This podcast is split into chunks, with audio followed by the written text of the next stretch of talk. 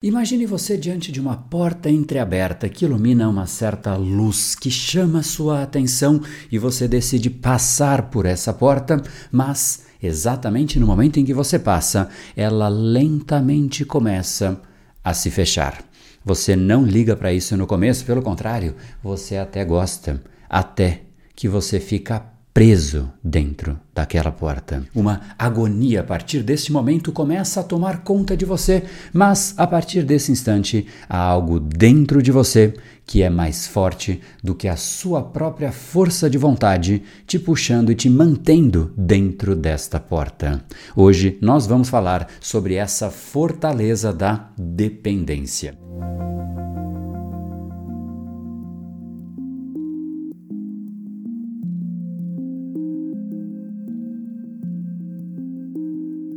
Existem inúmeras formas de dependência: a dependência das drogas, do álcool, do açúcar, da pornografia, da comida. Tantas coisas diferentes podem se tornar uma dependência. E as pessoas me perguntam o tempo todo: André, mas a dependência é algo comportamental ou é algo físico no nosso cérebro?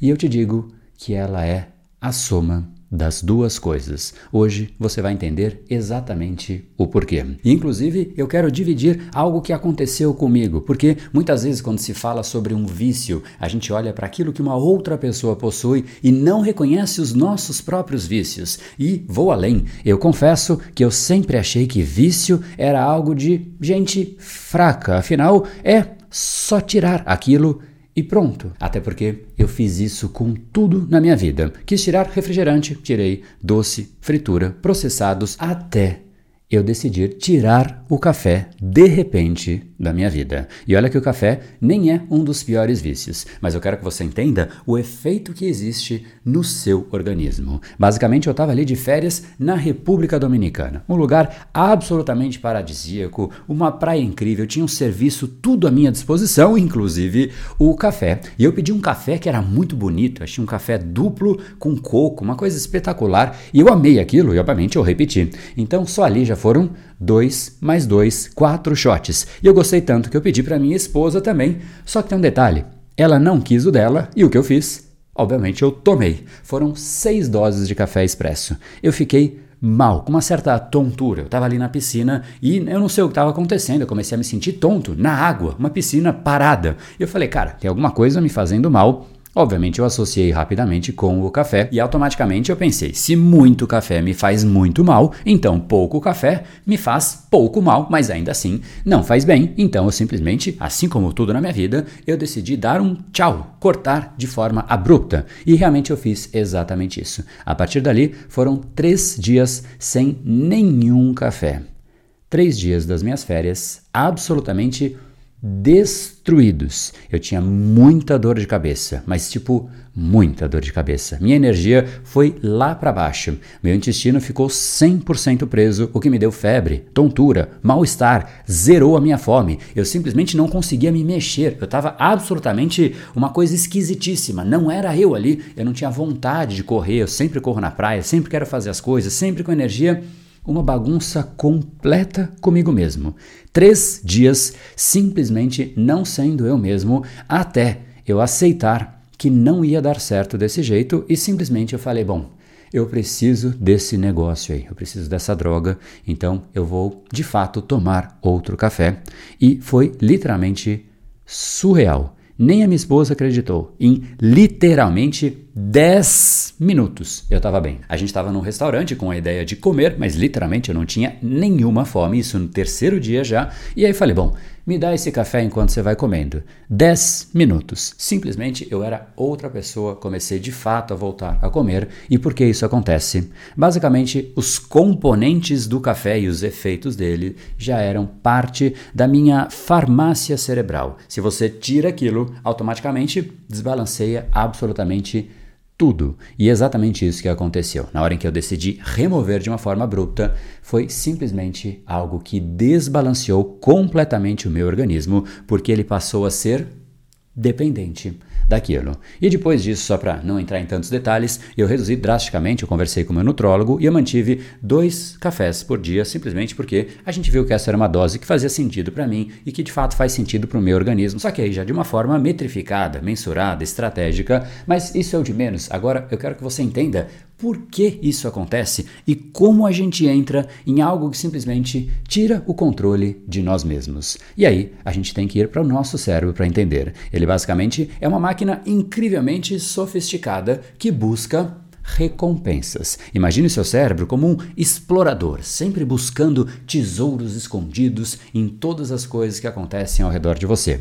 Cada vez que você encontra alguma coisa que te dá prazer, o seu cérebro entende aquilo e ele tenta repetir aquela experiência. Isso nas mais diversas formas, seja com uma rede social, seja com um docinho, seja com as drogas ilícitas, ou seja, tudo pode condicionar o seu cérebro, não somente as drogas ilícitas. Mas aí vem a pergunta, André, então todo mundo é viciado em alguma coisa? E para isso eu quero que você me responda isso no final deste episódio, mas se você inclusive quiser um vídeo especial sobre algum vício específico que você tem, diga aqui embaixo nos comentários que de repente eu posso fazer um episódio especificamente sobre esse esse vício que mais te incomoda. Agora, antes de mais nada, que tal entender por que, que o vício é uma porta enorme, uma porta gigantesca para entrar e uma porta minúscula para sair?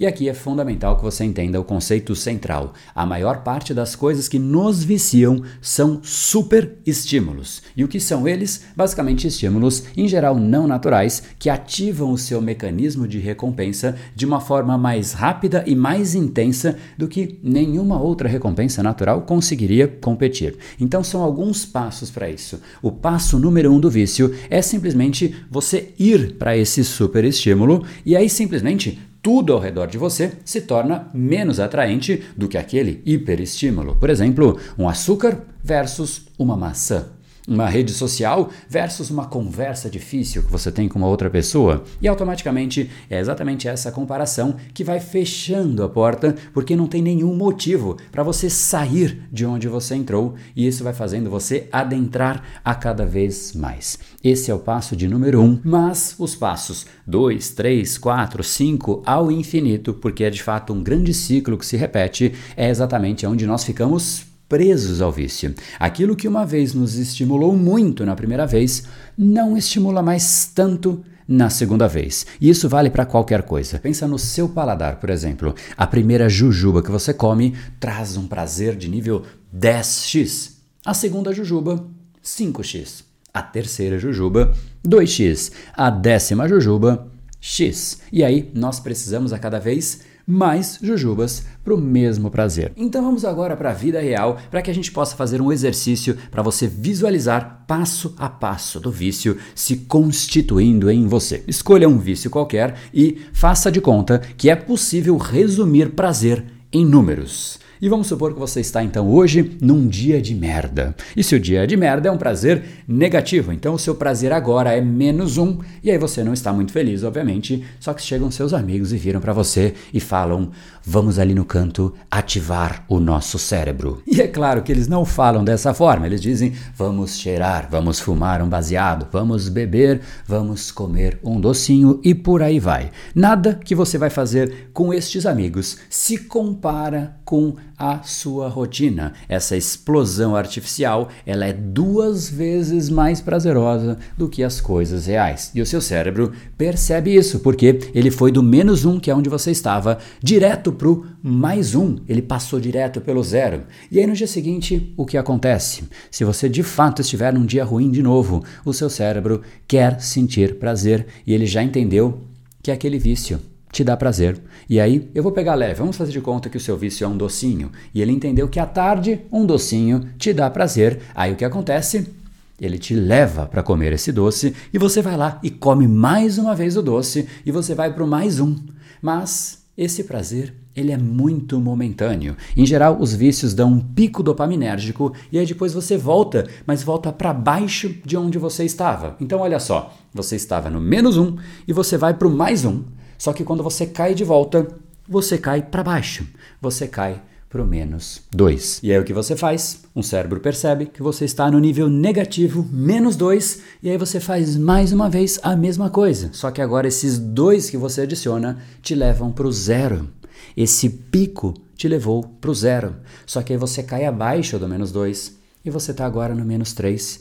E é aqui o problema. Chega num ponto em que você vai afundando tanto que nem para o zero você volta. Esse é o ponto em que o vício te destruiu. Ele não te permite mais voltar para o zero porque você sempre está operando no negativo. E a única forma de você se sentir mais ou menos é dentro do vício, porque a vida real não te estimula mais em nada. E o vício também não. Ele já não dá mais conta. Se esse momento acontece, essa é a hora em que a porta ela vai ficando cada vez mais fechada e mais distante. Esse é o vício, de uma forma metafórica, para o seu cérebro. Mas aí vem a pergunta, André, mas você não disse que o vício, de certa maneira, ele também é comportamental? Porque até aqui é muito mais fisiológico, a gente de fato precisa de mais estímulo para sentir o mesmo nível de prazer e a cada vez mais se torna quase impossível atingir esse nível de estímulo que nos faz chegar no nível normal de vida. E sim, isso tudo é físico, mas existe uma porta comportamental também, especialmente no começo, porque se você recorre a um super estímulo, é porque você tem algo que não está muito bem na sua rotina. Então você procura um estímulo duas vezes mais estimulante fora dela. E isso é ruim. Se você procura um estímulo fora do seu relacionamento, isso é um sinal de que o seu relacionamento não está bem. Procurar um estímulo fora da sua vida é uma pista uma pista de que você tem algo a buscar dentro de você, algo que está faltando em você. E isso que esteve faltando te fez buscar algo externo, porque você está vazio em algo que é importante para você. Esse é um ciclo absolutamente complexo, mas um excelente começo para você é exatamente buscar aquilo que estava vazio em você e que você foi suprir através de um estímulo externo, através deste vício. Enquanto isso não for suprido, de certa maneira você vai continuar procurando ou este vício, ou até você pode resolver esse vício e ir atrás de outro, porque isso é dentro de você algo que está faltando. O mais importante é você não permitir esta porta aberta dentro de você e identificar qual foi o elemento que estava vazio em você e que, através desta porta, você permitiu que um vício entrasse em você. Isso é essencial e é exatamente por conta disso que a gente vai liberar 30 sessões estratégicas com uma das nossas profissionais para que você possa identificar quais padrões que de repente você tem dentro de você e que estão ali abrindo essa porta. Você precisa fazer isso, seja sozinho ou seja com a nossa ajuda. A gente não consegue ajudar todo mundo, mas a gente está abrindo 30 sessões e para que de fato você consiga concorrer a uma dessas vagas, é só clicar aqui embaixo, ela é de fato absolutamente gratuita. Clica aqui embaixo, se inscreve, é um prazer para a gente de repente te ajudar a identificar quais são os padrões que estão hoje fazendo com que você não consiga ter gestão e clareza de você mesmo. Agora, que tal continuar de onde nós paramos e assistir a esse vídeo aqui sobre vícios, só que um vício que muitas pessoas têm, que é o vício nas redes sociais e também sobre como vencer esse vício.